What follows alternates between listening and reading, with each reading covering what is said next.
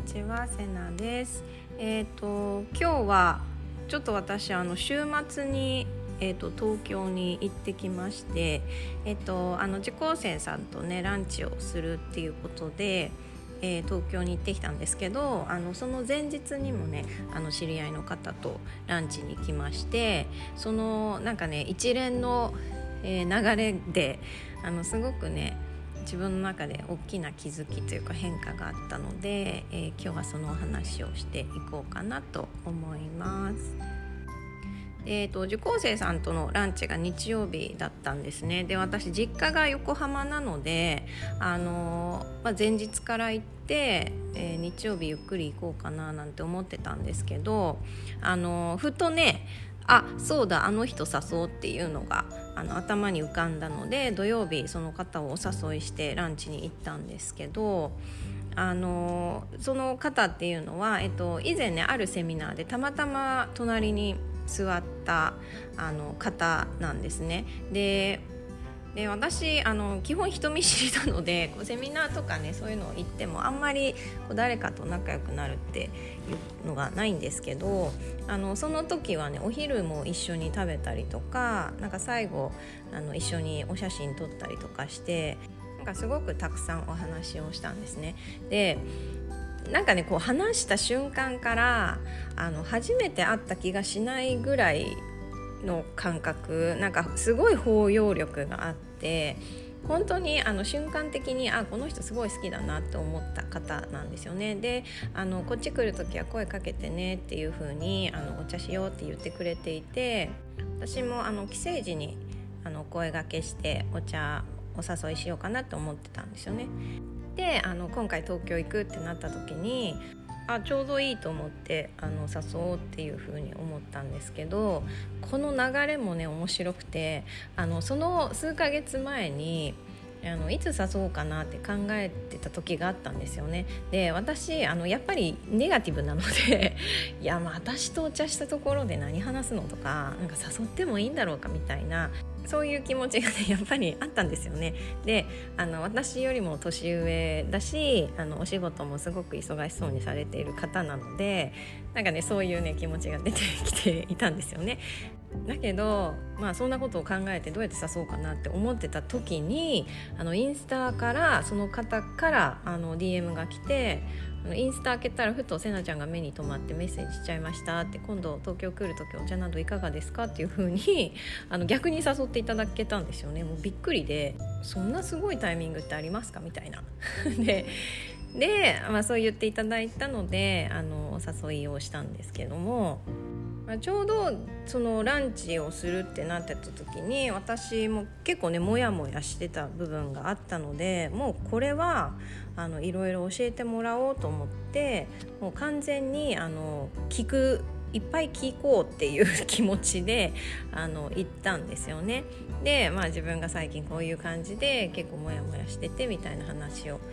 したんですけれどもしたらもうねもうメモが止まらない止まらないあのまあ、その方は結構、えっと、なんか宇宙のお話とか引き寄せとかあのそういうのをされている方なのでなんかそっちの観点からのお話が聞けたりとかその方の、体験談が聞けたりとかなんかすごいねいっぱいアドバイスいただいたりこう気づきをいただいたりとかそれこそねあそういう考え方なのとかあそういう見方するんだっていう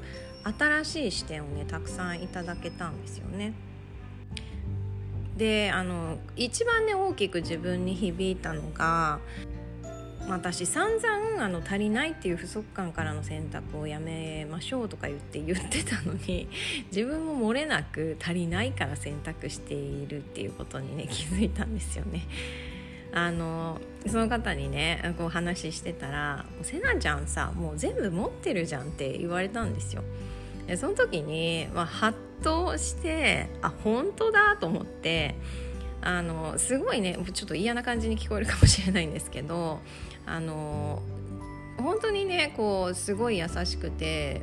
心から信じてくれる旦那さんがいてでその旦那さんがちゃんと稼いでくれていてでもう可愛い子供たちがいて大事に思ってくれてる両親がいて信じてくれてる友達もいてしたいことができる環境もあって本当に困ったことが何もないんですよね本当にあの幸せだなって日々思うんです。でお金に関しても、まあ、ここ数年ね主人とあのキャッシュポイントを増やすとか資産を増やすっていうことにあの取り組んでいてそれもちょっとずつこう実を結んできている状態だったりして数年前の自分とはねだいぶ状況が変わっているんですよねなのにまだなんか足りないっていう気持ちでそのまま動いてたなと思って。まあ、そのね足りないと思ってた数年前ですら、まあ、全部あったんですけどもでも自分の状況が変わっているのになんか自分の気持ちだけはこう更新されずにそのままになっちゃってたなと思ってだからこそなんか自分が本当にやりたいって思ってることがこう曇っちゃって後回しになってたなっていうのをねすごいあの気づかされたんですよね。でそっからの、え、日曜日の受講生さんとのランチだったんですけれども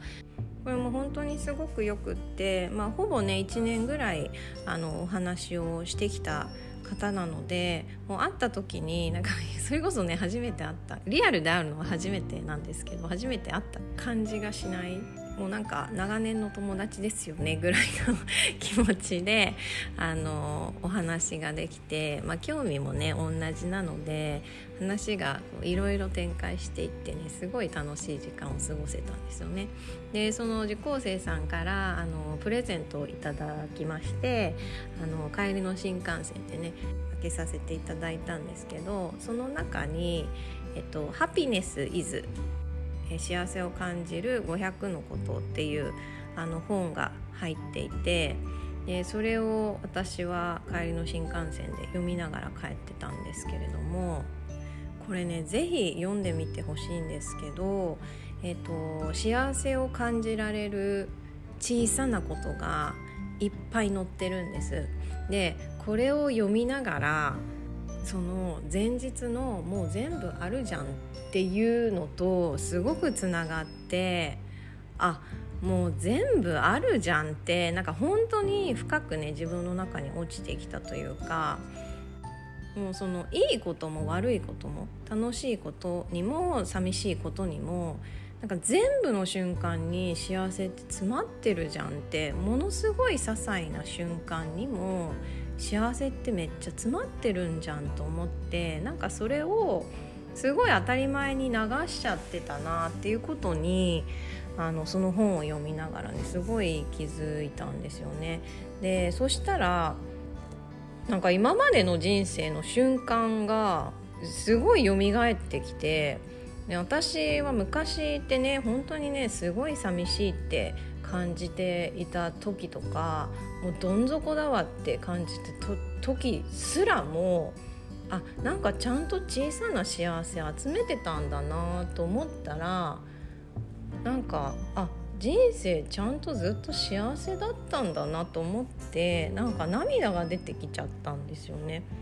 なんか何にもないって思ってた頃ですらちゃんとちっちゃな幸せ私感じれてたんだなと思ったらなんかすごいジーンとしちゃってそしたら今の幸せがもっともっと見えてきて本当なんかね何ですかねこうなんかよくさ映画であのなんだろう恋人が別れた後に幸せだった瞬間がこう一瞬一瞬フラッシュバックしてくるようなシーンってあるじゃないですか。あんな感じでなんかいろんなシーンが全部こうバーって浮かんできてめっちゃ幸せじゃんみたいな気持ちになってすごいなんかね温かい気持ちになったんですよね。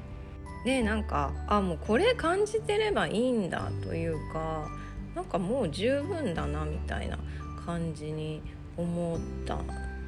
のがえー、その土日だったんですよね。で、まあ、ちょっとそれと関連してなんですけどあの最近ね何かと私は面倒くせっていう感情がすごい強くなってきてて、まあ、あのこれね後ろ向きな感情ではなくてどっちかというとこういい意味ででもどうでもよくないっていうなんかこうより一層ね気にしないっていう方向に向かってる感覚があるんですよねこう人からどう思われてるかなとかできなかったらどうしようとかできてないなってなんか自分を責めたくなる気持ちとかなんかやりたくないけどやんなきゃいけないのかなって悩む気持ちとかなんかこういろんなね心配とか不安を感じるのがなんかね面倒くさくなってきたんですよね。こういちいちね自分の価値を疑うのってなんかアホらしいなっていうかあのこれ自分に言ってるんですけどなんかいちいちね自分の価値を疑うような状況とか環境があるんだったらそんなのにへこんでるのがなんか面倒くさいというかもうやめちゃえばよくないっていう感覚。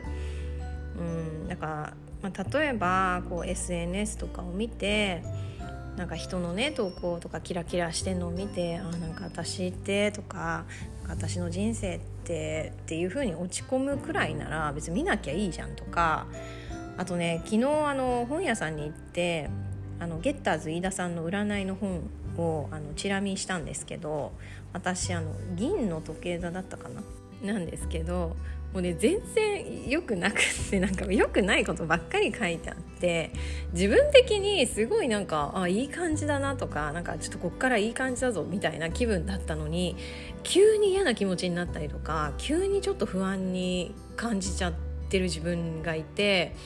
もうあの開いたことをねめっちゃ後悔したんですよね。でもこういうのもいや私がいやこれからめっちゃいい感じになりそうって思ってんだったらわざわざそれ見てあ違ったのかもって思う必要なくない？みたいな。なんかもう不安になるくらいならいらないじゃんっていう。